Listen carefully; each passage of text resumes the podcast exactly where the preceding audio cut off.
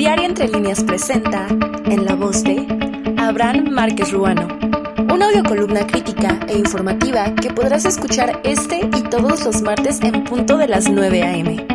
Esto es Duelo de Marchas, en un país donde la manifestación es legal. Domingo 27 de noviembre. La marcha convocada por el presidente de la República para caminar con dirección al Ángel de la Independencia de la Ciudad de México y a la que acudieron miles de mexicanos de todas las partes del país. Y esto a consecuencia de balancear otra marcha, que hace 15 días asistieron distintas personas con distintos fines.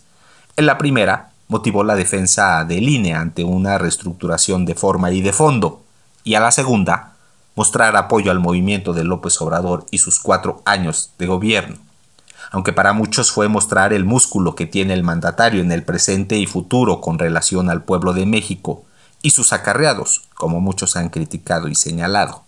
Y digo futuro porque ninguna de las corcholatas podría faltar a un evento donde la unidad será la bandera rectora de AMLO, y así para sucederlo en su anhelada transformación de la vida pública e institucional del país un evento netamente rentable políticamente hablando a quien se acercó y tomó fotos con él.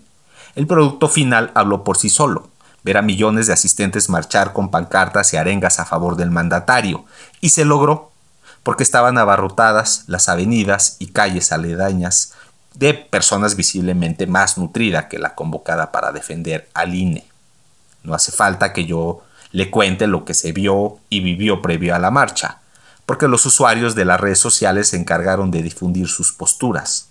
Empero, dentro de su discurso final e informe, en la plancha del zócalo de la CDMX, comenzó haciendo alusión a la frase de amor con amor se paga, y posterior al relevo generacional de quienes dependerán los cambios en nuestro país se lleven a cabo.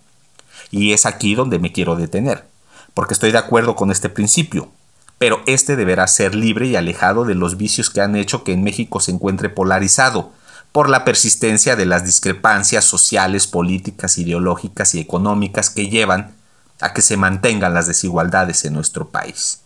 Y lo más importante que después del 2024 la vida pública institucional de México debe y continuará con o sin López Obrador en la escena. Y porque los cambios no llegan por sí solos, así como los que son realmente profundos no llegan de la noche a la mañana, sino que son construidas por los pueblos.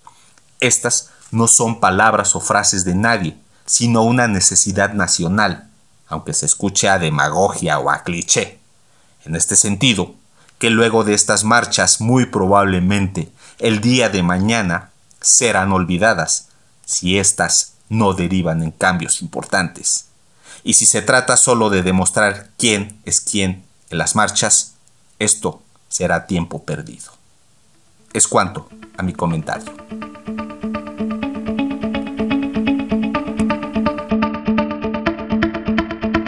Te invitamos a escuchar todos los martes la audiocolumna en la voz de Abraham Márquez Ruano, una producción de Diario Entre Líneas. No te lo pierdas.